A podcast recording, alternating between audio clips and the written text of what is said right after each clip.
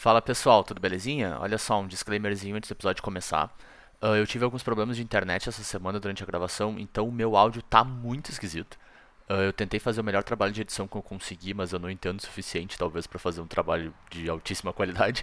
Então ele ficou bacana em alguns pontos, ficou ruim em outros, eu acho que dá pra entender, mas às vezes parece que ele tá. Parece que eu tô usando autotune para gravar. mas como vocês vão ver conforme o tema do episódio, não é um tema que a gente conseguiria regravar. Então a gente decidiu tentar trabalhar em cima do áudio mesmo e lançar o episódio para vocês, que tá divertido, acho de qualquer maneira.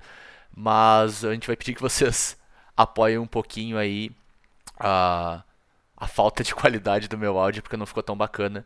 E se divirtam com o episódio de qualquer maneira, que a gente volta daqui duas semaninhas com mais um novo. Beleza? Valeu e aproveitem o episódio.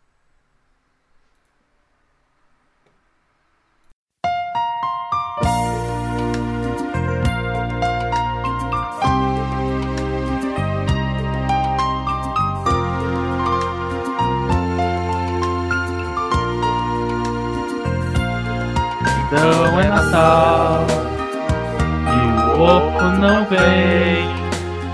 Tomou banho standard, Pioneer também. Fala, gurizada! Sejam muito bem-vindos a mais um Cóleras e Dragões, nosso episódio especial de final de ano. Eu sou seu host, José Vitor Schneid, e eu tô aqui junto com o Bernardo Reis, o inventor da maçã na salada de maionese.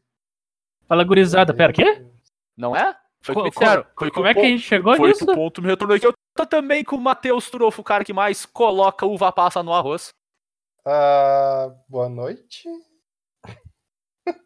Ah, me senti ofendido pelo título do Turo. Cara, eu. Qual eu que é não melhor? Eu, eu reclamar, acho os tá dois ligado? bons. Eu prefiro a, a maçã na salada de maionese do que a passa no arroz. Acho que todo mundo prefere maçã na salada de maionese que uva passa no arroz, se essas foram as duas opções. É, ué, são as invenções de vocês, eu não posso fazer nada com isso. Pelo menos eu tenho uma invenção, né, cara? Eu marquei o. Eu ganho, eu ganho alguma coisa com essa invenção ou eu só ganho a negatividade dela? Se tu patentear, pode ser que tu ganhe alguma coisa, mas aí é contigo, não é comigo mais. Eu só espalho informação pro mundo. Sei lá, cara. Tá muito... Bom, então vamos pro tema, pessoal. Com certeza. Bora então, a gente decidiu fazer uma retrospectiva do ano. Mas pra gente não ficar naquela coisa expositiva de 40 minutos a gente dizendo tudo que você já sabe que aconteceu, a gente decidiu fazer um joguinho um pouquinho diferente, né? É, agora a hora que eu digo que não foi a gente que decidiu, basicamente chegou a decisão assim da diretoria de cima pra baixo, assim, não teve votação. Não, não, isso, tá- isso aí Segredo. é. Tá é inventando. Você é tá inventando descul- cara. desculpinha porque não conseguiu fazer o valor mínimo esperado da coisa. É, isso é segredo industrial, cara. A gente não pode entregar como é que a gente faz nos podcasts, vamos começar a nos copiar. É, Essa parte aí tu corta vacilo. depois. Que vacilo. Até porque a direção é muito legal. Isso é verdade. Valeu, direção. Muito obrigado É. por tudo aí, por escrever as pautas pra nós. A direção é muito legal, tá? Ninguém, ninguém falando mal da direção. Bom, mas basicamente a maneira que a gente decidiu fazer esse joguinho, a gente, a direção, não sei direito, é um jogo que a gente decidiu chamar de Matrix, onde cada um de nós vai apresentar pro outro uma escolha. Ele vai poder escolher falar sobre um tema que vai estar exposto. Se a pessoa não quiser falar sobre esse tema, ela vai ter que falar sobre um tema que ela não conhece. Caso, pode até conhecer sobre o tema, mas não sabe que vai falar sobre ele no momento. Então, só pra dar um exemplo, ô Bernardo, Oi. tu quer falar sobre encadernação de cadernos? Encadenação de cadernos. É, sobre o processo de colocar uma espiral em folhas de caderno? Não, não me sinto muito emocionado com esse assunto, não. Tá, então a gente vai ter que conversar sobre o final de Laranja Mecânica e por que que ele é diferente do livro do filme. Meu Deus, socorro. É mais ou menos essa ideia. Então, tipo, a pessoa vai. A gente separou várias perguntas um pros outros, né? E a gente já fez um sorteio da ordem de quem vai perguntar pra quem ah, antes do episódio começar. E aí a gente vai apresentar um tema pra pessoa. Se ela quiser falar sobre, quiser discutir, no fim das contas vai todo mundo acabar discutindo sobre o, sobre o assunto mesmo, né? Mas aquela pessoa sendo perguntada vai ter que dar uma introdução. Ah, se ela quiser, a gente fala sobre ele, se não, ela vai ter que arriscar e ir pro tema mistério, né? E qual, qual vão ser, a, qual vão ser o, o tema dos temas? O tema dos temas é esse ano no Magic. É esse ano no Magic. Exatamente. O tema dos temas é coisas que aconteceram em 2019 no mundo Magic. E assuntos que foram importantes, tudo que, tudo que a gente viu em 2019. Então é uma maneira de fazer uma retrospectiva também. Reclamar do preço do dólar tem a ver com o tema do Magic? Depende. Tu pode ilustrar, reclamar do preço do Mana Drain, que aumentou porque o dólar aumentou. Ah, nada mais justo. É uma maneira de, de mascarar o tema, né? Ah, bom, então pelo nosso sorteio, eu vou começar perguntando. E eu pergunto pro Bernardo, Depois o Bernardo pergunta pro Matheus e o Matheus pergunta pra mim. Mandem ajuda. Socorro. Se der tempo, a gente vai fazer a rodada inversa, mas a gente não sabe quanto tempo a gente vai ficar conversando, então a gente decide on the fly. Então vamos começar, Bernardo. Tá preparado? Nem um pouco, vai lá. Então tá. Então a, a minha pergunta expositiva pra ti é a seguinte: ela é relacionada a splash damage. Certo? Flash damage, ok. 2019 foi um ano bem sem precedentes, eu acho, na, na quantidade de banimentos de carta de Magic em diversos formatos.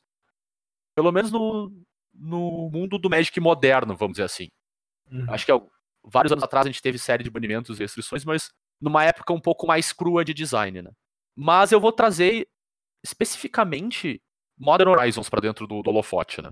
Que é uma- foi uma coleção focada num formato específico, mas ela causou impacto em diversos outros formatos, né? Outros formatos eternos, como, por exemplo, a gente teve problemas com o Run and Six no Legacy, ou do Astrolábio no Pauper, né?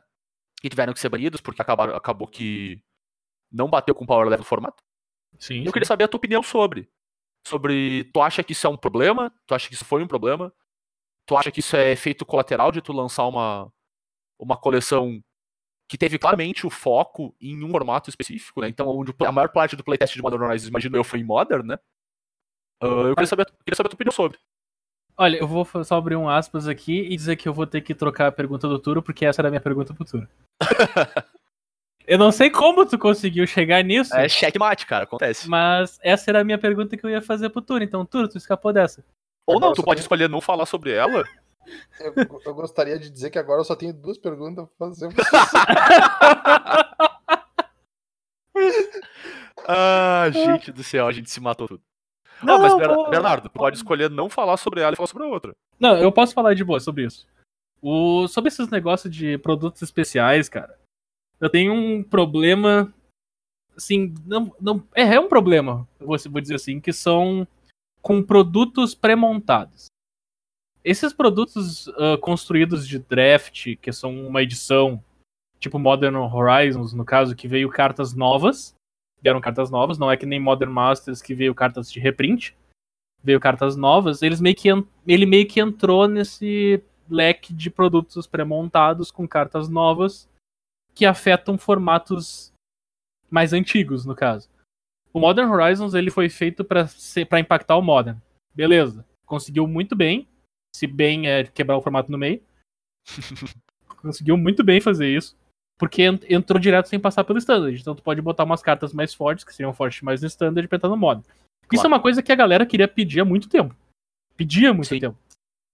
E tanto que o exemplo, o maior exemplo que o pessoal dava era Vindicate, que era uma carta que podia estar no Modern, possivelmente, mas no Standard ia ser uma coisa meio que abusiva. Claro. Meio que não, ia ser completamente abusivo. Sim, a gente teve Young Shinram Making e já fez um estraguinho razoável, né? Imagina três manas sem drawback e destrói terreno também. É Sim. uma alegria. E daí, eu sempre tive um problema com essas, essas edições de Commander que traziam cartas feitas para multiplayer que entravam em formatos mais eternos da vida, tipo Legacy. O exemplo mais clássico, Legacy e outro Nemesis. Sim, É claro. o exemplo mais clássico de todos, onde é uma carta que, cara, ela veio do multiplayer pra entrar no Legacy. Não, ela, ela veio pelo, pelo caminho errado, sabe? É, é a impressão que me passa a carta. Porque ela veio num produto secundário e daí ela entra no troço. E daí, eu, eu sempre tive um problema com esse negócio. Eu sempre tive a impressão que, no caso do True Name Nemesis, como era o primeiro deck de Commander que estava sendo feito, a primeira co- coleção de decks de Commander, no caso, o pessoal da Wizards botou lá uma carta que eles sabiam que as pessoas iam querer como uma garantia, tá ligado? Sim, Tipo, faz sentido. ah, uma garantia de venda. Eu lembro que tinha gente que comprava o deck e vendia a carta, no caso TNN, porque valia quase a mesma coisa. É, Então, meio, meio- meio que tu comprava o TNN e ganhava de brinde 98 cartas, ou 99 cartas, né? É, Exato, ganhava de brinde o que deck de TNN não tinha nada É. a ver com o deck, né? TNN não tinha nada a ver com o deck. Tu tirava ele do deck e ele melhorava, inclusive. É, porque, assim, o TNN ele é aquela coisa que parece que ele foi feito pra multiplayer pra ter uma fraqueza, mas ele tem uma inclinação bem grande pra. Ah, isso aqui, é, isso aqui tem muita cara de construído. Só que é cara- aquela cara de construído que veio por, um, por vias. por vias secundárias, sabe? É, eu também não me agradei muito. Que é isso que é, isso que é um problema, é a disponibilidade do troço. O Modern Horizons, eles liberaram dizendo que enquanto for necessário vai ser printado. Sabe? Modern Horizon não é, que, não é o Masters da vida, que quando acabar a impressão, acabou a impressão e tchau. Sim. Se for necessário printar mais Modern Horizons, eles vão printar mais Modern Horizons. Então, tipo, é como se- só é verdade pro pessoal nos Estados Unidos, né? Ah, pra, pra nós nunca nada é verdade, né, velho? É, beleza, Essa frase é ótima. garantir. Nunca nada é verdade. Olha só, dá pra concluir tudo nessa frase. Até Não, o bom Só pra garantir, só pra garantir. Então, então tipo, pra mim, esse- essas vias secundárias de produto. Outra coisa que me irrita muito é os decks de Brawl agora, que o Brawl é um formato que é só standard e tem produto só pra Brawl no negócio. Então, tipo, cara, Eu tinha certeza que isso ia acontecer.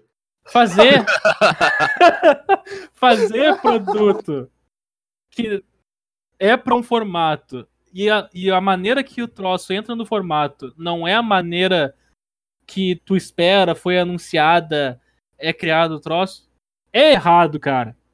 Então, a, a Modern Horizon todo mundo pedia. Beleza, o pessoal pedia. Foi feita a edição, aconteceu o que aconteceu. A gente tava esperando por isso. Ia ser cartas novas. Mas os- as outras coisas, os decks de Commander, etc., que botam cartas em outros formatos por causa que vem na, vem na edição da Wizards e o Legacy diz que abrange tudo, aí eu já acho que é uma, uma falha do, do processo. É, eu tenho só do- dois pontos a adicionar. Eu quis falar especificamente de Modern Horizons, exatamente por ser bem fora da curva nesse sentido, né? Uhum. Que é uma coleção que dribla o standard, uma coleção de booster que dribla o standard, né? E não é uma coleção de reprint, então ela foge muito do, do que a gente tinha visto até então, né? Que era Commander, bem essas coisas que tu citou. E o segundo ponto que eu quero, eu quero colocar aqui é que tu falou da minha pergunta escondida durante a, a resposta da pergunta de frente, que eu sabia que ia acontecer. Tá, Posso falar um ponto também? Ah. Eu só tenho mais uma pergunta. Vocês queriam me largar a pergunta do deck de Brawl, né, seu sujo? Não, não, não. Não. A, a outra pergunta que eu, Eu tinha. queria largar para alguém a pergunta. não, então só, só pra abrir pro, pro espectador aí, ou pro ouvinte, que eu acho que é mais correto, né? Eles não nos veem? Ah, eles podem pegar uma foto nossa e ficar olhando enquanto nos escutam, né? Ah, beleza. É, escolha de cada um, né, cara? Eu, eu não eu não julgo. Eu não julgo as vontades alheias. Mas a minha outra pergunta era: qual a tua opinião sobre a frase? Lançamentos suplementares válidos no standard só machucam o formato e deveriam ser abolidos. Então tu já basicamente falou sobre isso. Com certeza Então, tá é uma maneira de desviar dos produtos de Brawl. E sim, eu tenho um sério problema com produtos de Brawl. Então, vamos lá, acho que tá, tá respondida a opinião do Bernardo sobre Splash Damage e Modern Horizons em 2019. Então agora nós vamos pro Bernardo perguntando pro Matheus. Então, Turo, Matheus Turo, você, você está preparado? Só quero avisar todo mundo o seguinte. Eu, eu tenho uma, duas, três, quatro, cinco, seis, sete, oito. Eu tenho oito perguntas pra fazer aqui. Eu vou escolher uma delas pra largar pro Turo. Por causa que eu acho que essa aqui. Essa aqui. Não, que eu acho que essa aqui se, se aplica mais ao. à sua indignação. Ó, Ah. Vamos lá então. E o pessoal aqui fomentando a treta, né? Claramente focado em um amiguinho tretar. Claro, esse- essa aqui é a minha pergunta, minha pergunta não, não, não secreta. Pra ti, Só um segundinho. Ô Oi. Zé, retrospectiva de 2019. Tu esperava que não fosse só treta? Não, nem um pouco. 2000, Tá, Até, a- até porque esse ano foi basicamente três anos de treta, né? É Foi, impressionante, foi. assim. Foi o tretano, né? sim, foi O ano da 2000, treta. 2039, né? E olha que É. a gente tá só falando de Magic, né? Sim. A gente sim. tá se contendo no mundo do Magic. Então vamos ficar no mundo do Magic. Então que vamos lá. nervoso. Como toda boa pergunta do nosso. Do nosso. nosso como é que é? Nosso. Capi, não é capítulo, nosso episódio aqui, nosso. Nosso tópico. No longo do ano de 2019, parece redação do Enem. Existiram, como o Zé falou, algumas decisões controversas no quesito do design de cartas. E, principalmente com blocos sendo meio que exagerados em certas, em certas novidades. E eu queria que tu falasse, Turo, sobre o, o- especificamente não o design. Eu queria que tu falasse sobre a, a pessoal do playtest da Wizards e da eficiência deles nesse ano. Hum, ah, tá, deixa eu só pensar um pouquinho se eu vou se eu vou aceitar essa pergunta, se eu vou arriscar pular para próxima. Tá, ok, então. Bom, vamos responder essa pergunta do, do Bernardo, então, muito bem colocada. Olha, eu vou ser bem sincero. em muitos aspectos a pessoa pode tentar achar que a gente está sendo meio cruel com o pessoal lá do, dos testes da Wizards, etc e tal. Porque o cara fica olhando e dizendo, pô, mas é óbvio que isso aqui ia ser um erro. É, visto que isso aqui é muito forte, etc, etc, etc. Cara, é visto porque a gente é um milhão de pessoas testando, né? E só precisa um de nós quebrar o quebrar o em seguida. Enquanto os loucos, sei lá, vão ser 10, 20, 30 caras testando no máximo. Então, beleza. Uh, no entanto, eu tenho que ser honesto e dizer o seguinte: algumas falhas que aconteceram esse ano eram falhas meio que cantadas. Eu pego o exemplo do Rogak. Eu gosto de dar o exemplo do Rogak, inclusive talvez por isso que o Bernardo tenha me dado essa pergunta. O Rogak ou ele ia ser uma carta estragada, que foi, né? Ou então ele ia ser uma carta absolutamente irrelevante. Ele não tinha como ter espaço para um meio termo. Não existia um momento onde, ah, quando vê o Rogak joga, só mais um deck legal. Ou ele era muito roubado, ou ele era absurdamente horrível. E, tipo, esse tipo de coisa, que foi a impressão que eu tive quando eu vi a carta pela primeira vez, eu acho que não pode escapar aos olhos dos caras que são treinados e pagos para ver isso. Então, do meu ponto de vista, eu vou ser sincero, eu acho que esse ano os caras erraram, sim. Eu não duvido, inclusive a minha teoria principal é que a Wizards comete mais erros desse tipo toda vez que eles estão por lançar um produto secundário, porque eu acho que eles mudam o foco de atenção para esse produto secundário, certo? Aham. Uhum. Faz sentido, né? Tem, ah, provavelmente tem que dividir playtest, tem menos equipe e tal. Faz um certo sentido. É, faz sentido. Os caras com certeza vão ficar com menos tempo para testar um ano de T2, onde tem um Modern Horizons que não tem nada. Encerrando, assim, ó, a reclamação geral, vamos dizer assim, eu, eu visualizo que algumas coisas, alguns erros foram cometidos por bobagem mesmo, sabe? Não, não tem como argumentar que, que ah, não, não, não, não deu para testar, não saberíamos que a carta era. A gente não sabia que tinha como ter esse impacto. Tem coisas que, que eu acho que foi por cagada. E às vezes eu até me pergunto se as cagadas não são um pouco intencional. No geral é isso, cara. O, o, o negócio do, do playtest, né, cara? Que nem tu falou que tem algumas pedras cantadas, tipo essa do Rogak é que os caras, os, os caras, a Wizards no caso, já deveria meio que ter aprendido a lição com cartas que custam zero, né? Sim, com certeza. Sim, com certeza. Tradicionalmente é. problemáticas, né? Cartas de graça são um problema, cara. Vide o que foi banido no Standard aí, o. Once Upon a Time. Once Upon a Time, era uma vez, que da primeira, a primeira mágica do jogo é grátis. Vide o Rogak, que tem o, tem o custo de mana dele ali, mas é, como diz na própria. nunca paga. Como diz na própria carta, tu não pode gastar mana? Tu nunca paga aquilo. Aquilo ali tu nunca é paga com mana. Não, e tu sabe o que, que mais me chama atenção? Esses tempos eu ouvi um cara falando sobre o design da de Cans of Tarkir. O cara tava falando que ele participou do design de Cans of Tarkir. E lá teve aquele problema com Delve, né? Que foi um problema bem grande. As cartas de Delve foram mal projetadas. E ele disse na época, enquanto eles estavam fazendo o design, porque é responsável pelo time walk com Delve, que basicamente o pessoal dizia, cara, a carta com Delve tu tem que te preocupar com o custo colorido da mana, porque o custo incolor tu não vai pagar, certo? Tu não vai pagar. E aí Sim. eu fiquei pensando assim, cara, se esse louco tava me, tá me dizendo que os magrão pensavam isso quando eles estavam fazendo as cartas, que tu não paga o custo incolor de uma carta com Delve, não importa quanto alto ele seja, como que A, eles cometeram os dois erros de Delve dentro da própria edição, eles estavam falando isso, e como que B, eles me fazem um Rogak, tipo, três anos depois, tá ligado? Que é basicamente o mesmo erro. É, não, mas aí eu vou, eu vou abrir uma aspas nos dois erros que você tá licitando. Que os, os dois erros que você tá mencionando é Treasure Cruise e Dig Through Time, né? Sim. São, são esses. Tá, eu vou te abrir uma aspas aí. O, essas cartas elas ficaram realmente fortes em combinação com as Fatlands, tá? Os terrenos claro, que os terrenos que ciclam. É, é, nesse momento que eles ficaram muito fortes. Em formatos mais em, em formatos mais fortes, onde cartas de custo de mana baixo se substituem, vão pro cemitério, enchem cemitério, enchem cemitério ao mesmo tempo que se substituem, as cartas vão ficando cada vez mais fortes. Enquanto elas estiveram no standard, elas foram perfeitamente aceitáveis. Elas não foram abusivas no seu período de standard, tá? E o Pioneer agora, o Pioneiro, que não tem Fatland, elas parece que estão. Não, parece que elas estão bem. Então, o que eu quero te dizer tem, tem, esse, tem esse viés aí.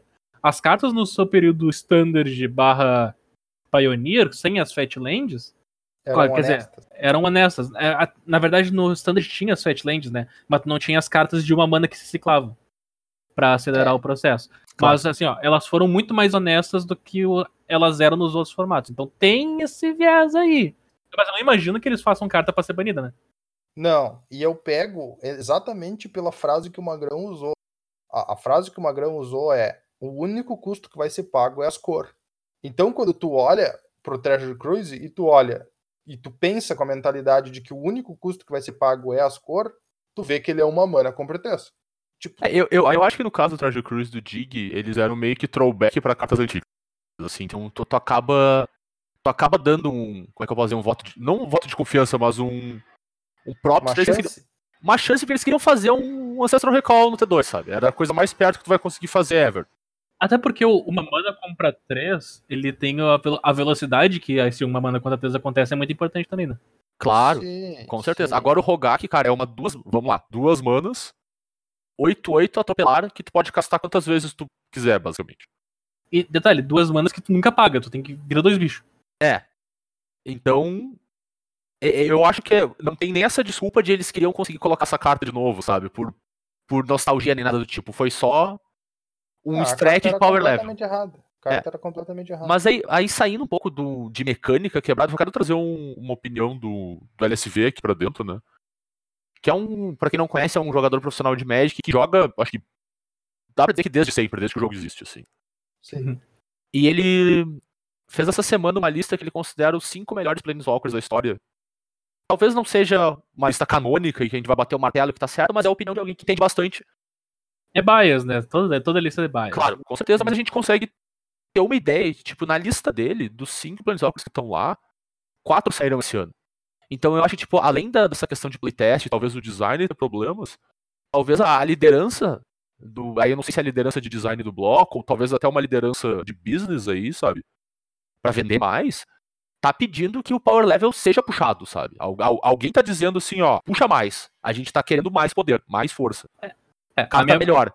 Não sei se é a melhor coisa, porque a gente sabe que diversos jogos tiveram problemas de power creep aí na história. Magic teve seus, suas indas e vindas e conseguiu se manter razoavelmente estável ao longo do tempo, né? Mas a sensação que eu tenho é que 2019 não, não é nenhum bloco, é um ano inteiro onde alguém tava dizendo, ou algumas pessoas estavam dizendo, Pra puxa o power bala. level, a gente precisa de mais. É, é por isso que eu tava assim, querendo fazer essa pergunta, não pro play, não pro play design, sim pro play test. Sabe? É por isso que meu foco era o, era o play test.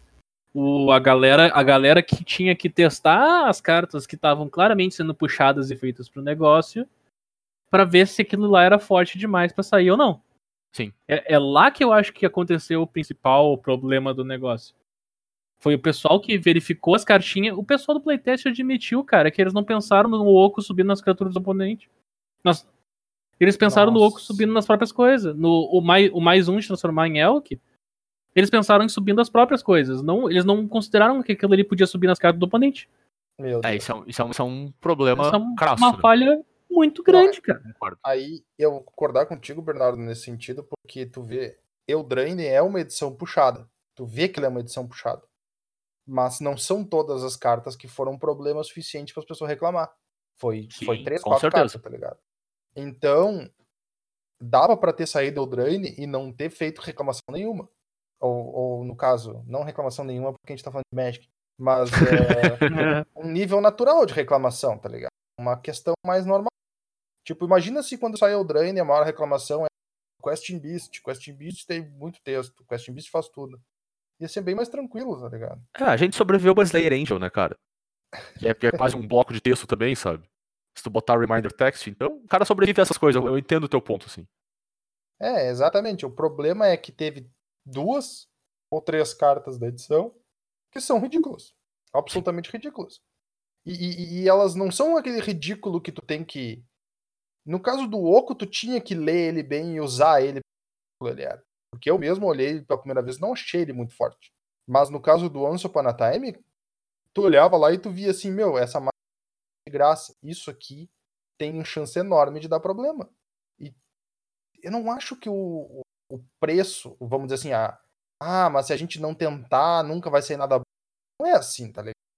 Tenta, mas testa o troço e foca no teste no bagulho que tem cara de que vai ser quebrado. É, foca no teste. Tu quer fazer aquela carta de Once Upon a Time daquela maneira? Então foca no teste. O que, que eu preciso fazer? Ah, o erro foi ela sair de graça? O erro foi ela só custar duas manas depois? O erro foi ela cinco cartas e não quatro? Sabe, é, os ajustes das cartas é o que ficou faltando. É, eu, eu, concordo, o ajuste fino das cartas, porque é, é bem isso, o Clash Beast é uma carta que é puxada, pela quantidade de texto que tu tem, tu vê que, né, foram colocando Sim. mais coisa nela. Sim, Mas essa, essa, problema. essa Question Beast deve ter ido pro playtest com uma carta com um monte de texto, deu pra olhou e escreveu assim, ó, lendária. É? Tu já, tu já resolveu pelo, muito o problema dela. pelo jeito foi o suficiente, tá ligado? É, exato. Então a gente, a gente sabe que dá pra fazer esse ajuste fino, agora tem que ver de onde é que, onde é que tá faltando, né? Se é playtest, se é liderança que não quer que mude, se é os dois. Eu não sei. Aí é coisas que a gente só pode especular, né? É, essa parte daí já fica além do nosso negócio. Turo, queria saber qual era a tua outra pergunta, se não aceitasse? Manda. Eu queria que tu falasse sobre nossos dois próximos episódios de podcast. que filha da mãe! Nossa senhora! Come meu rabo. Tirem as crianças da sala, por favor, ouvinte. Esse podcast se tornou mais 18 nesse momento. Corta essa parte. O... Não, cara, tu não pode fazer isso com a gente. Não dá nem pra fazer comigo essa aí, cara. Olha, eu não fiz, cara. Agradece eu quero aí. Falar sobre... Eu quero que tu explique quais são os próximos dois episódios. Só ia dar o barulhinho de eu saindo do Discord, tá ligado? o Zé ia receber minha carta de demissão. Escapasse bonito. Muito bem, muito bem. Muito bom, Matheus. Isso aí tem que se manter na zona de conforto, só fazer escolhas seguras na vida. Eu gosto, gosto do exemplo. Bata louco, que perigo. Então agora é a tua vez, cara. Tu pode perguntar, armoar, e vamos ver o que eu vou escolher, né? Aham, uhum, eu já quase sei o que tu vai escolher, pra ser bem sincero. Olha só, então vamos ver. Então, Zé. Manda. A pergunta para você, ela, ela é um pouquinho um pouquinho chitada. Tá. Mas vamos ver. A gente já comentou aqui, uh, respondendo as perguntas e tudo mais, que talvez as edições extras sejam um pouco problemáticas, né? no sentido de ou trazer uma dificuldade extra para o pessoal, por mais carga de trabalho, né? no caso, uhum. para quem trabalha desenvolvendo elas, ou por uh, ter sido testadas em ambientes com foco em determinado formato ou coisa assim e acabar afetando formatos que também, onde elas também são válidas, certo? Então, tendo em vista isso, e eu queria saber assim, esse ano a gente teve os decks de Brawl. Tá? Certo. E a gente também teve os decks de Commander desse ano, que no meu ponto de vista, pelo menos, não foram muito memoráveis. Eles não me chamaram muita atenção e eu não chamaram a atenção de muitas pessoas que eu conheço, para ser bem sincero. Eu ainda não vi nenhum deles, certo? Uhum. E eu não acho que eles trouxeram grande coisa nova, exceto aquele lá de Morph, que é uma ideia bacana. Uh, mas, então, com esse contexto, o que eu queria saber de ti é o seguinte: tu acha que é sucesso ou a chance de falha é enorme pro ano que vem, que é considerado que vai ser o ano do Commander no Magic? Porque a gente vai ter draft de Commander, a gente vai ter deck de Commander para cada edição e a gente vai ter um monte de produto extra. Certo, ok. Pergunta capciosa, pergunta bem, bem interessante mesmo. Teve um momento do ano, que foi um período mais ou menos entre abril e julho, talvez um pouco antes, onde eu me senti uma barata alta no mundo Magic. Porque a gente tava tendo spoiler de War of the Spark e de Commander, eu acho que mais ou menos ao mesmo tempo, ou tipo um período onde teve overlap entre os dois. Assim que terminou o de Commander, começou o de Modern Horizons. Eu não tinha tocado nenhuma carta das duas edições direito ainda, tirando pra release. Terminou de Modern Horizons, começou o de M20. Eu não tinha tocado uma carta de Modern Horizons ainda. Então, não é só uma questão da, da quantidade de lançamentos uh, suplementares, assim, em, em, volume, mas também no timing, certo? Na quantidade de carta que vem neles. E eu sinto muitas vezes que a Wizards está super saturando o mercado de carta, certo? Commander, especificamente, é um formato onde a gente usa muita carta que Standard não usa. A gente joga no na beira das cartas que já saem no formato e se diverte muito com isso, sabe? Muitas vezes a gente não precisa de um produto suplementar. Dito isso, a ideia dos decks de Commander é muito bacana. Ela traz muita gente pro formato, porque tem muita carta antiga, às vezes tem reprints bem interessantes dentro desses produtos, né? E consegue fazer com que essa base de jogadores seja maior, que é sempre bom pro formato. Fica mais fácil a gente fechar a mesa para jogar. E eu sempre assumo que Commander é um formato casual, né? Tu não vai se preocupar com montar deck tira, mas pelo menos é um deck competitivo pro teu, teu grupo de jogo, né? Então é legal que existam produtos. Mas eu acho que a gente já tá num ponto saturado. E 2020 a gente vai exacerbar isso ao infinito. Né? A gente tem um, um anúncio de, se eu não me engano, são sete ou oito decks espalhados em três lançamentos diferentes. É, mais ou menos isso. É, uma coleção específica para Commander de draft, o que a ideia é bem interessante. Eu acho que seria bacana de, de participar e experimentar isso. Com certeza. E também vai ter um produto suplementar estilo Spellbook, estilo From the Vault para Commander também. Então isso é, é só Commander. Até, esse eu até tinha esquecido, pra te ter uma noção. É, tem esse também. Então isso é só carta que, digamos assim, que o lançamento, o objetivo é ser usado em Commander. Fora as cartas standard que a gente pode pegar. Sabe? Várias lendas interessantes que acabam sendo nessas edições, várias cartas que não vêm espaço no, no Standard, nem no Modern, nem no Legacy, mas que acham casa em algum deck muito específico que saiu em Era Glacial, sabe? Sim. Não, e fora que tu vê que eles já têm hoje em dia um design das edições T2 que favorece Commander, né? Com certeza. A gente Toda vê muita criatura lendária. Que tu, que tu sabe que é pra Commander, não é pra usar no programa. Tem determinadas cartas que tu sabe que você numa coleção standard. É uma, uma quantidade razoável de lendários, um encantamento vermelho que não faz o menor sentido fora do Commander, sempre sai. Praticamente toda edição. Então a gente vê essas cartas saindo, a gente vê o formato sendo fomentado sem a necessidade de ter um produto específico. O produto específico é legal, é útil, mas eu já, tô, eu já acho hoje, eu já achava até ano passado, que a ideia de ser anual era um pouco demais. E bom, agora a gente vai ter três anos em um ano só. Pois que, é. na minha opinião, que na minha opinião deveriam ser seis, né? Mas enfim. Dito isso, a, o panorama da tua pergunta é se vai ser um sucesso. Para mim, não. Para o meu indivíduo, não. Mas eu tenho quase que total consciência de que, comercialmente, sim. Eu tenho a sensação de que isso vai vender bastante. Porque normalmente o jogador de Commander é um jogo, tipo de jogador que não se importa tanto de gastar como jogador standard, no panorama geral, né? Até porque já, já tá jogando há um bom tempo, os decks são antigos, normalmente é pessoal que já tem um emprego mais estável, já tá mais tempo aí juntando grana e gasta. Fora que deck novo sempre bota mais gente no formato, o que faz com que a gente gaste mais dinheiro. Então eu acho que no fim do ano, a minha, o meu palpite é que no final de 2020, o, a perspectiva de negócios da Wizard vai ser positiva, mas eu não sei se isso vai ser positivo pro formato e sustentável a longo prazo. Muito bem. Eu vou só fazer um meu comentário sobre o negócio. É, eu pessoalmente acho que é produto demais, cara. É muito eu concordo. tempo, tá ligado? A gente não consegue nem digerir, sabe? É, a velocidade que eles vêm, assim, é uma metralhadora de produto novo. E não é produto novo só de reprint, é produto novo com carta nova. E, cara, é meio, é meio que forçado, na, forçado goela abaixo. É, se eu tivesse na cabeça de, do, da operação, digamos assim, as escolhas partissem da minha pessoa, né? A minha ideia seria assim, ter os, os as coleções standard padrão, como a gente tem hoje, quatro edições por ano, acho que funciona bem. E eu teria um, quanto muito, dois produtos co complementares no ano e de maneira ativa. Por exemplo, vamos dizer que seja um por ano, eu faria um uh, Masters barra Horizons barra produto complementar para construído competitivo num ano e um produto de Commander no outro. Eu acho que seria um balanço legal.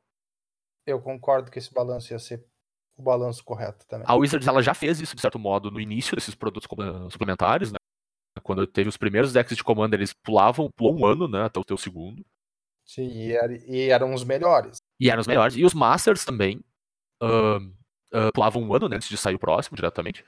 Uhum. E uma outra coisa que eu pensei em fazer, aí eu já não sei exatamente como seria a operação, né? Seria tudo bem, esse ano não tem Commander novo, não tem o Commander 2020, vamos dizer. Mas por que, que a gente não faz o Anthology ou algum tipo de Anthology? Vamos reimprimir todos os decks de 2013. Porque não são decks que tem uma demanda bacana, as cartas são úteis, sabe? Por que não botar esse produto no mercado de novo, sabe? Sim, tu tem um produto pré-feito, não te custa nada, só colocar ele de... e Exatamente. tu atende as pessoas que estão precisando começar, vamos dizer assim. Uhum.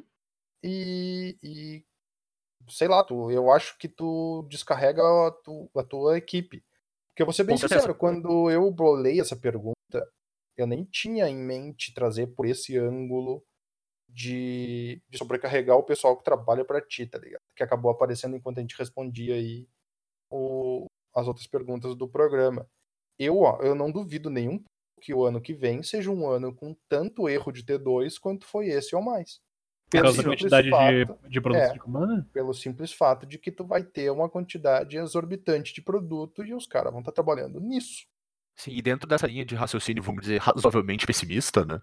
Onde os caras estão todo mundo sobrecarregado de trabalho e não consegue dar conta do, da, da carga, né? Uhum. Pode ser que o produto de Commander de Draft seja um fracasso, né? Tem uma possibilidade disso acontecer, que ele não seja balanceado corretamente. É, nesse sentido, eu acho que é mais fácil os caras abandonar um pouco o T2 e se Assim. focar no produto novo, tá ligado? Sim. Pra o produto novo não dar errado. Faz sentido. Agora, claro que o draft de Commander tem chance de ir lá e quebrar o Legacy ou 100%. Sim, com certeza. 100% de chance. Com certeza. Inclusive, fica aí uma. mudando o shift de análise de 2019 para previsões de 2020. eu, eu, eu diria que vai ter pelo menos duas cartas banidas no Legacy saindo da sua coleção. Tem meu palpite assim, ó. Duas eu acho que é uma, é uma conta boa.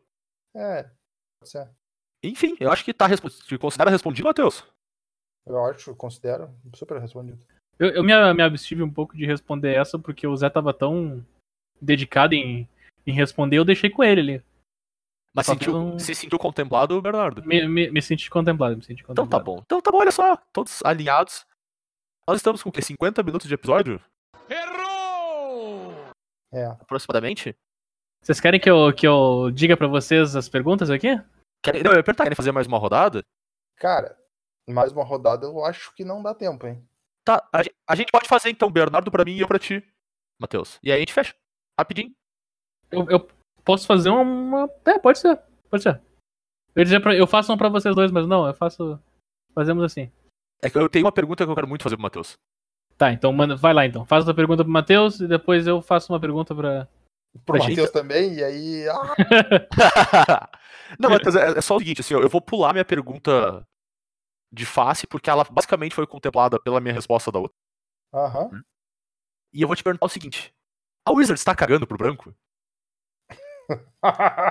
Mas eu vou contextualizar, é o seguinte. ah, esse ano a gente teve muita repercussão pública e, e muito pra ler conversando sobre o branco não tem espaço limitado corretamente mais. E é por isso que eu acho que o Wizards esteja cagando pro branco, não no panorama geral, gente. Nós perder Então tu acha que branco precisa de ajuda no limitado?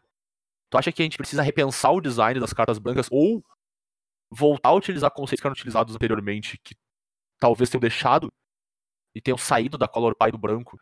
E tu tem sentido que o branco tem sido negligenciado nesse, nesse contexto? Cara, boa pergunta. Eu vou ser bem sincero, do, assim, eu tô tentando agora lembrar, né, o impacto do branco nos formatos limitados que a gente teve. M20 eu basicamente pulei, para ser bem eh, honesto contigo. Então não saberia opinar sobre M20. E o War of the Spark, branco era bem relevante mesmo, se eu não me engano. É que, sei lá, ah, por exemplo, uma edição antes de War of the Spark que a gente teve e tinha os deck Boros de draftar eram muito bons, tá ligado? Só que daí, quando vê o pessoal vai reclamar que não é branco, é Boros. né? É, então esse tem sido um uma das bandeiras mais levantadas, assim, tu só consegue enxergar branco No pareado Boros. com outra cor. É, a gente até teve no- na coleção, depois ali no meio, entre as duas, né, teve o, o Dekorzov, né, que também é agressivo. Mas é isso, só encontrava, só encontra hoje branco pareado contra cor em decks agressivos. O, o- o resto meio que sumiu, assim. Ah, o branco sim, meio que perdeu um branco- pouco da identidade dele, ele meio que dá um suporte aqui para alguns decks, mas não é o suficiente, sabe? Pra, pra te entregar uma cor inteira. É mais ou menos esse o argumento que a gente tem enxergado, assim. Eu quero saber se tu concorda com isso. Olha, eu acho que é fato. Eu acho que é fato, e talvez isso seja, inclusive, o motivo pelo qual eu estava percebendo uma coisa que me chamou a atenção de um tempo para cá, é que o verde parece que está comendo muito espaço do resto, sabe? Então, quando vê, é o espaço do branco que ele está pegando, que era o branco que estava faltando. Ah, mas realmente, assim, quando tu chama atenção pro fato, parece que o branco tá de fato mal representado. Vamos colocar dessa forma. Uma coisa que tem Porque- me chamado atenção, assim, é que a gente tem visto, faz talvez duas, três edições aí, as emoções pretas voltarem a se tornarem boas, de verdade, assim. A gente teve uma era, vamos dizer, de três anos onde a emoção era. Da maior parte, a emoção incondicional era ruim. Tipo, Sim. ruim no sentido de custo alto, ou ser sorcery, ter algumas restrições para elas não serem tão fortes quanto elas já foram, né? Sim, com certeza. As pretas voltaram a melhorar um pouco, até as vermelhas deram uma leve melhorada, enquanto as brancas estagnaram ou até sumiram em alguns formatos, sabe? Tu pega agora em Eldraine mesmo, não tem nenhuma remoção branca boa mesmo, assim. O de Eu branco. tenho, tenho, tenho um artefato que exila criatura de custo 3 ou menos. Ah, é justo, aquele é, aquele é branco mesmo. É, Ah. sim. Mas ainda assim, é razoavelmente restritivo, né? Onde, onde o branco já foi uma, uma cor muito poderosa, assim. Sim. E que dava mais identidade pra ele. Talvez seja um ponto, eu não sei, talvez seja algum lugar onde Vocês eles possam estão- repensar o design. Vocês estão limitados ao limitado ou vocês já estão passando por construído na parte do, do branco? Eu, eu, eu acho que uh, a minha pergunta é focada em limitado mesmo, assim. Uhum. Porque é onde eu sinto que a, a cor perdeu, perdeu muita relevância. Mas tu tem essa sensação do construído também, Bernardo? Não, na- a, a meu ver, a cor branca perdeu a identidade dela no construído faz acho que uns três anos já. Eles, per- eles, per- eles perderam criatividade. Tá ligado? O, o, quando toda vez que tu, tu pede pra alguém te dizer um deck branco, é um deck de criaturinha. É um É deck sempre de. o mesmo de- é é sempre o mesmo deck, é sempre o White Wayne, é sempre o White Wayne. A criatividade no branco, assim, passou longe, parece que morreu. Enquanto no verde, o verde resolveu fazer tudo que todas as cores fazem. Sim. Enquanto o verde até. A verde hoje até anula mágica, cara. Enquanto o verde tá- tá anulando mágica, o branco tá preso no mundinho das criaturinhas pequenas. Que e não vai sair de lá. O último deck Mono White que a gente viu no, no, no Pro Tour aí, que era Mono White com vermelho pra complementar, um Mono White com azul, não sei. Era 100% mono, 100% White Win da vida. Tu tinha o carinha que dava mais um, mais um pra tudo, um outro bicho que dava marcador mais um, mais um pra tudo, um monte de bichinho e é isso aí. E isso é todo deck branco na história do Magic. É, realmente, nesse sentido, até alguma carta boa, eh, o, o branco tem, vem cartas decentes pro, ban- pro branco. Sim. Só que elas são sempre as mesmas cartas, de repente. Né, elas não, não trazem nada de novo. Ela- Elas não são uma novidade de design, assim, não são uma coisa revolucionária. É algo pra complementar uma identidade criada em 1900 e Guaraná com rolha e vai ficar pra lá pra sempre. É engraçado porque branco nunca teve uma grande identidade. Foi a mais broxa de identidade. Justamente porque ele não tinha uma identidade, os caras tentaram dar uma pra ela e foi essa aí que a gente tem preso com a gente até hoje. É, e essa questão que tu falou de ter um espaço de design muito seguro acaba impactando o limitado diretamente, porque essas cartas acabam sendo as raras ou algumas incomuns das edições. Sim. E para dar suporte para elas, tu precisa das mesmas comuns. Por favor, cara, olha, olha qual foi a rara branca da última edição, tá ligado? Sim. Um, um bicho que quando criatura branca ataca, tu ganha um de vida, cara. Mas vai buscar criatividade num vaso sanitário, pelo amor de É, Deus. é- é totalmente blé. Né? Meu Deus, cara. Ah, tá ligado que eu não sou muito de Commander. Eu, cla- claramente, vocês me escutando aqui nesses áreas, negócio, sabem, já descobriram que eu não sou exatamente o, o mais aficionado dos Commanders, mas eu vou dizer, cara. Essa frase, a Wizards tá cagando pro branco, que é uma frase de uma piada interna nossa, ela se aplica muito ao Commander. O Ah, Commander ela se branco. aplica há cinco anos no mínimo. O Commander branco tá completamente abandonado. Tu olha as últimas criaturas brancas que saíram pra Commander, cara. Se tu não chorar, tu entrou em depressão, eu acho. o negócio não funciona. não- tu não recebe ajuda, cara. Tu acha que tu vai receber uma ajuda, tu recebe. Daí tu olha, ah, agora o Wiz vai me ajudar. Daí o Wiz derruba no chão. Daí na próxima edição, ah, agora o Wiz vai me ajudar. Não, a Apex te chuta. Tem uma única carta boa, branca, que saiu, que é branca, branca, e que é boa mesmo. Não precisa nem dizer carta é. Eu já É, sei, já sei, sei dizer. Quando o cara vai É o faz é. Exato. Fora aquilo, não tem nenhuma outra carta que tenha saído que vale a pena ser mencionada últimos anos. Mesmo. É, a menos em deck de nicho, assim, quando muito é uma carta que faz um efeito muito específico e consegue colocar num canto. Tem Mas eu concordo. muito pouco. É, eu concordo, tipo, poderosa, ponto, foi só ela mesmo. Cara, eu vou dizer pra vocês aqui, ó. Eu vou dizer pra vocês os últimos comandantes brancos que saíram, tá? E daí vocês me dizem o quão frequente eles são eles são utilizados. O Zran provavelmente é um dos melhores que saiu recentemente, É. tá? tá? Depois disso a gente tem Techar, Ah, Tem- Sabe o que que é? O É o Techar é o pássaro que sempre que joga uma histórica, tu pega um- uma criatura de custo 3 ou menos e revive. Tá.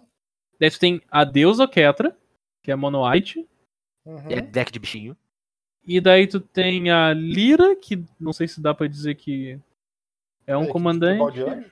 Tribal de anjos, tipo, existe tribal de anjos? Existe pra quem Ah, gosta, existe mas não é um deck de verdade, né? E daí, tipo, olha as outras coisas que saíram. Saiu a Evra, o Evra, sei lá o que, que é. O que troca o poder com a vida. Nossa. Saiu. Isso eu tô falando das últimas edições, assim, mais recentes, tá ligado? Saiu a Linden, que é a. Meu Deus do céu, o bicho que quando ataca uma criatura branca tem um de vida. Sim. Daí tem Zetalpa, o dragão branco de olhos azuis. de 8 mana. O dinossauro branco de 8 mana com habilidade. Sim. Saiu o Tomik. To- É a coisa? Esse eu O não lembro nem quem é. Ah, Saiu o nossa! Tomik, Nossa. bicho 2-3. Das land. Que... Das Sim, Land. bicho branco das land. Eu- um dia eu vou entender. É, eu, eu não tô falando das incomum, tá? Eu tô falando só da- das raras. Porque saiu lendário incomum no negócio. Eu já tô pra dizer que provavelmente o mais interessante é o. É o dinossauro, porque pelo menos tem um Voltron pra. Não, tipo, eu, o, o, o Pelo que é mais se aplica aqui. O que mais se aplica aqui é o Sran, tá? É, sim, sim, é a mais, a mais poderosa, com certeza. Talvez Mas é deixar. tipo. É tristeza pura, cara. Ah, É, tem, o a, é desinteressante. Eu acho que esse é o grande problema, Tem- assim. tem, a, tem a Cefara em M20. Eu esqueci da Cefara. Desculpa, gente. O Olha bicho só, deck de- todo mundo lembra o que que faz. Deck bichinho. Você É, fala. Também. Todo mundo lembra o que a Cefara faz, né? Eu não preciso dizer, porque é uma carta jogada em tantos lugares que todo mundo conhece. Tu pode castar ela virando o bicho que voa. Isso, ela custa 7 mana, 7, 7 voar, lifelink, ou tu pode pagar uma branca e virar 4 criaturas com voar desviradas. E as Boa, outras boa, criaturas com voar tem indestrutível. Muito boa, muito boa, muito boa. O deck de bichinho. Mais uma vez, né? Então a gente vê que tem um, tem padrão é nesse sentido também. Boa. Então é talvez o Branco esteja precisando de uma ajudinha aí. Inclusive, o Wizards, se quiser contratar a gente também. Podemos tentar ajudar. Olha, eu, eu tinha uma dica assim que ia ser batata, meu. Pega o Não fala. próximo plano Não fala, não fala. Espera os caras te contratar, meu. Tem que ser Não, mas esperto, visão empreendedora. Essa, essa vai de coaching. graça pra mim criar meu portfólio. Ah, interessante. Essa vai de graça pra mim criar meu portfólio. Pega o próximo Planalta verde ou azul que forem criar e fazer branco. Não muda mais nada. Deu. Muda a cor e a foto. É. Não, deixa a mesma foto. Garruk branco. Nissa branca, tá ligado? Pô, mas a Nissa não era verde, branco. Paciência. Sim, até porque na próxima edição tá, o pessoal, quando saiu o Oco, perguntou cadê as habilidades de menos, né? É que a gente não sabia Tá, que na próxima PF. edição a OSPF ia pegar todos eles pra ela. Exatamente. A OSPF, a OSPF só tem menos.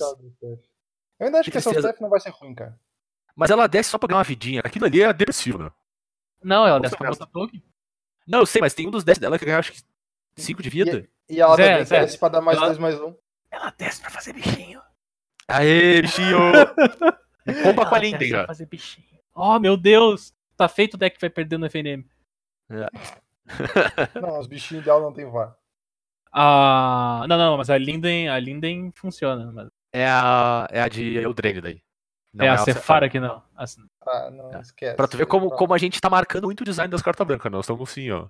são 100% do boas, ponto. são tão boas que o cara com certeza não. Bernardo, tem mais uma pra finalizar? Eu tenho uma. Vai pra ser- quem? Vai pra ti mesmo. Vai pra ti. Fala, tá, per- puxa, tá, tá per- tá perguntando pra levar uma pergunta na cara. Então tá bom. Vamos lá, Zé. A gente já falou sobre o, o playtest, sobre os produtos. Sobre os produtos ah, externos, né? De, Uhum. de printagem, Commander, edição Masters.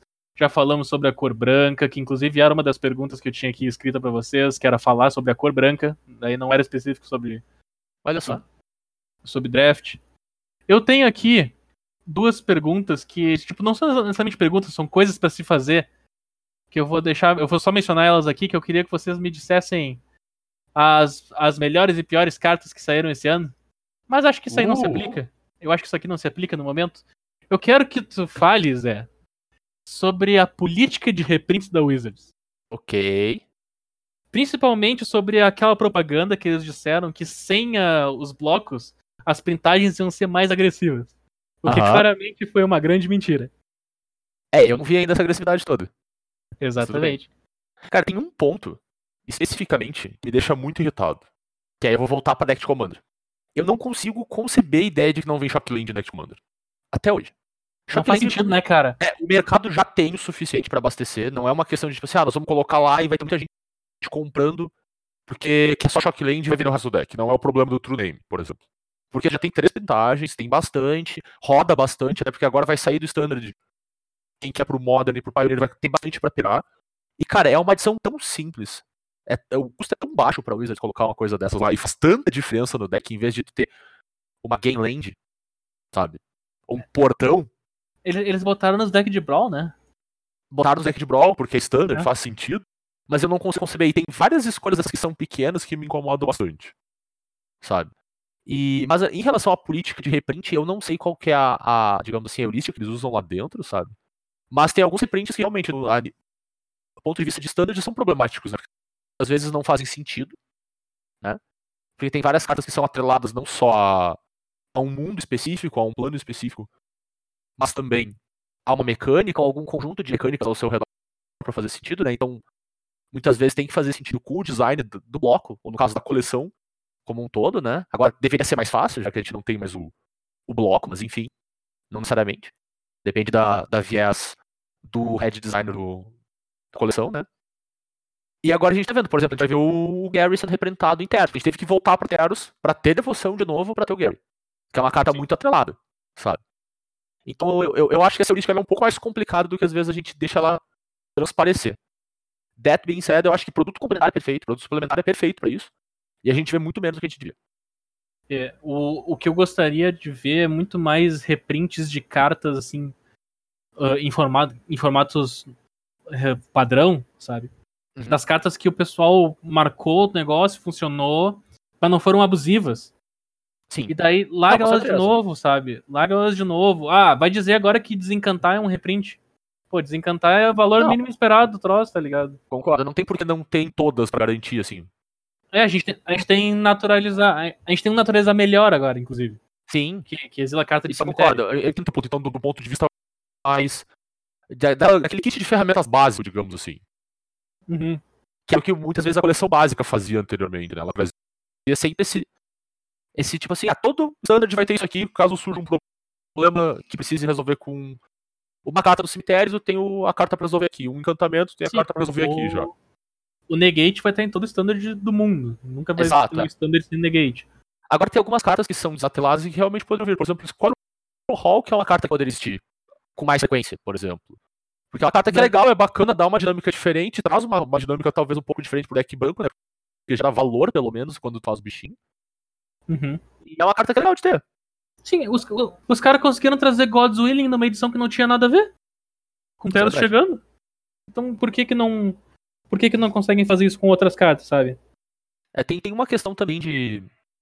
De não deixar todos os standards com a mesma cara, né? Essa toolbox genérica é uma coisa. Agora tu, por exemplo, vê três ou quatro standards com Squadron Hall que talvez se torne interessante a longo prazo, né? Então tem É, que ver toda essa questão de, de design do formato e design da coleção, né? Eu não, eu não sei se eu sei opinar muito a fundo sobre isso. Até porque se for deixar o standard com a cara que tá agora, vai ser reconhecível. Porque o que já levou de soco na cara esse standard aqui, meu Deus. Com certeza, é verdade. Mas assim, eu acho que realmente a gente poderia ver coisas com mais frequência e eu acho que com certeza deveria ver mais coisas em produtos complementares. Certeza É, absoluta, do sim. ponto de vista de produto complementar, eu só queria chamar a atenção porque falaram de Shockland. E, cara, Shockland é tipo assim, meu, é, é, é carta na manga, tá ligado? Shockland, quando a Wizards faz formato edição que tem Shockland ou Fatland, vende rios. Mas vende assim, vende que nem água, tá ligado? Então, eu acho que eles não la- lançam nos produtos suplementares por causa disso. Porque eles se garantem que não. Olha, se a gente quer que isso aqui venda um horror, taca de Shockland nesse troço.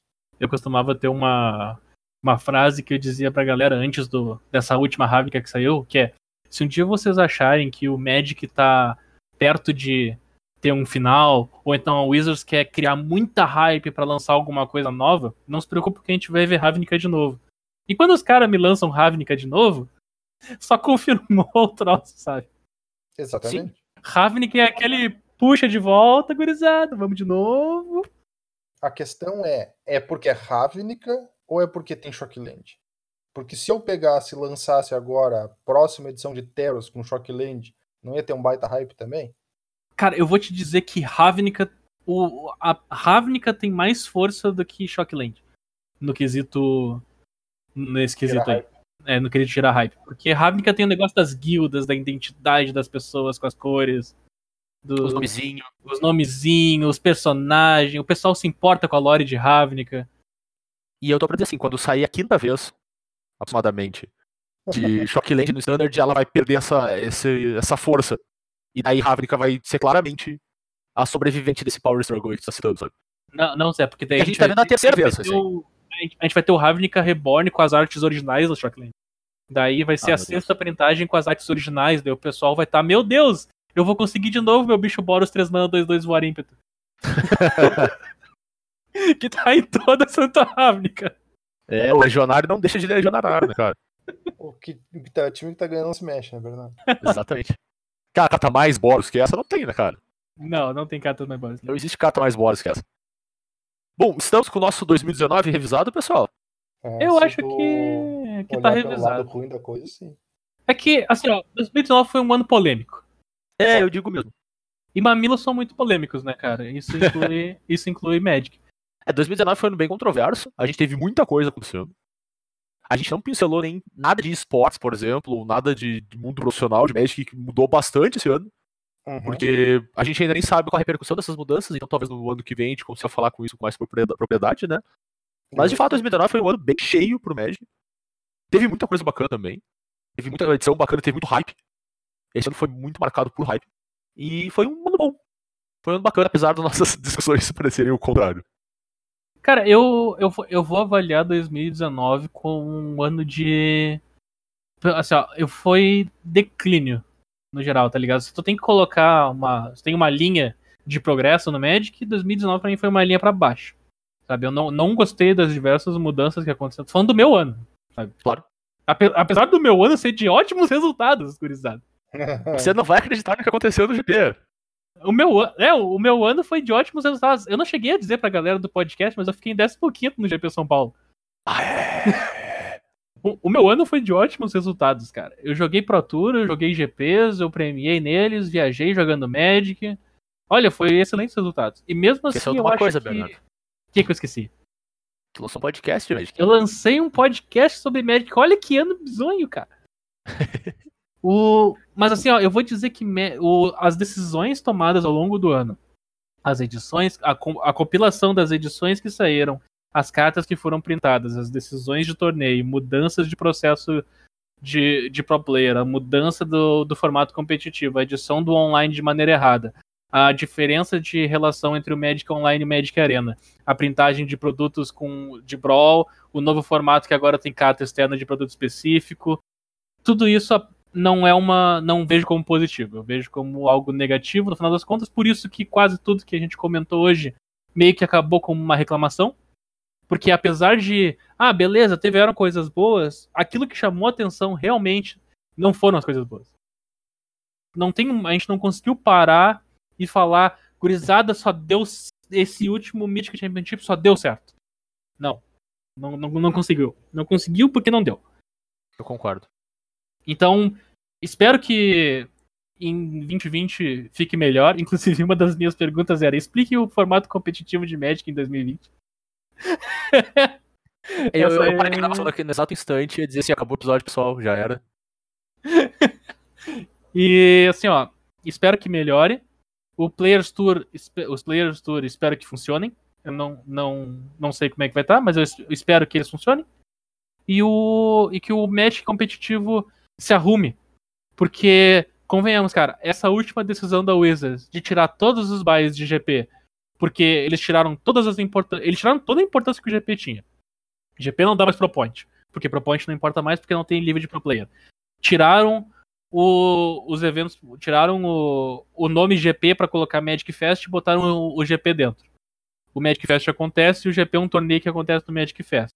Daí, agora começaram com esse negócio de fazer dois dias um pro evento pra facilitar o pessoal passar pro dia 2. E daí eles tiraram todos os buys que o pessoal que, que ficava jogando pra fazer ponto, que ficava viajando jo- jogar torneio. Tinha. Olha, eu- não sei mais qual que é a importância que, que um Grand Prix tem. Eu não faço a menor ideia qual que é a importância que um Grand Prix tem. O- agora, eu sei a importância que um Magic Fest tem. O Magic Fest tem uma importância muito gigante, mas eu não sei qual é a importância de um Grand Prix mais na, na visão Mas do mais negócio. importante que o Magic Fest é a Commander Zone. Com certeza. Ah, um salve pra Commander Zone e pra todas as três pessoas que tinham lá. Se eu tivesse que resumir em uma única frase tudo de ruim que aconteceu no Magic esse ano, ia ser Commander Zone. Mentalidade Commander Zone. Eu só queria finalizar dizendo que 2019 é o nosso ano. 2019 foi o ano que a gente nasceu. Nosso glorioso podcast aqui. Então, espero que 2020 seja mais um ano de muito podcast pra vocês e pra nós. E se a linha do Magic tava pra baixo, a linha do podcast tava pra cima. Exatamente. Se tem o ponto alto do meu ano de Magic, com certeza é gravar com vocês, pesado. Então é isso aí, né, pessoal? Fechamos nossa retrospectiva 2019. Um pouquinho atrasado o episódio essa semana. No caso, uma semana depois. Porque acho que fazia mais sentido fazer entre as festas em vez de fazer antes delas. Então a gente fez essa escolha aqui de trocar um pouquinho a data, mas voltamos em duas semanas com o nosso primeiro episódio de 2020. E nós estamos nos mais diversos agregadores, no Spotify, no Deezer, no Pocket Casts, no iTunes, onde vocês quiserem encontrar a gente, vocês encontram. E provavelmente estamos em negociações um pouco mais rebuscadas aí para definir um pouco de datas e tal. Vocês vão nos encontrar bastante no stream da Cúpula do Trovão, lá no, no Twitch, com a gente fazendo nossas narrações de tanto em tanto. A gente está em processo aí de, de alinhar bem a parceria para ver quantas transmissões por mês a gente vai fazer, esse tipo de coisa assim. E aí a gente retorna para vocês assim que a gente fechar isso direitinho. E eu acho que é isso aí, né, pessoal? Nos vemos daqui, nos ouvimos daqui duas semanas e até 2020. Valeu, gurizada. Feliz ano novo, Feliz Natal. Nos vemos em janeiro. Falou, pessoal. Até ano que vem.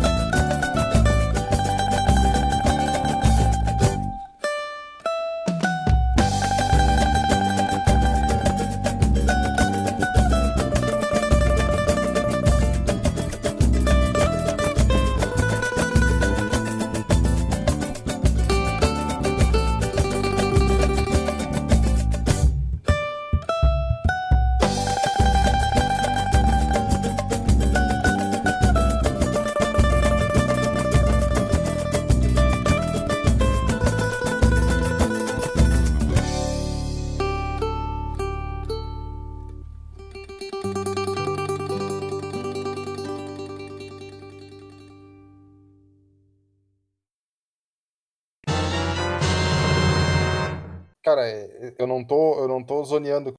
Tu não tem mais nenhuma. Vocês acertaram as minhas três perguntas. Não, o melhor é que a gente fez duas perguntas e acertou as três, tá ligado? Sim, porque uma foi no Splash Damage. Na pergunta Splash Damage, a minha pergunta tomou Splash Damage. Ai, que maravilha! Ai, ai, ai, ai. Tu quer, tu, quer uma, tu quer uma pra mandar pro Zé? Eu tenho uma pra ti aqui, tu se quiser Não, eu, vou, depois. eu vou só adaptar uma minha. E daí o Zé vai ter que aceitar ela de primeira. Então tem uma segunda.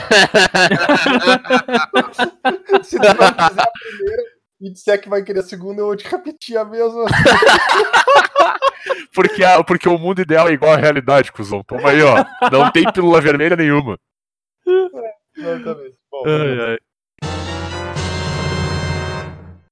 É, eu gostaria de dizer que é óbvio que 2020, tendo em vista que a gente começou o podcast em 2019, né, meu? É visto. Eu não sei o que aconteceu, porque ele cortou. Eu não ouvi nada, tá? Claro que não podia acabar o ano com É claro que não podia acabar o ano e E a internet acabou. Ah, meu Deus, que maravilha. Beleza, segue mais. Se tem uma coisa que não desapontou esse ano foi a internet do Turo, cara. Ela fez exatamente o que a gente esperava dela. A gente esperava todas as vezes, sem exceção. Ai, ai.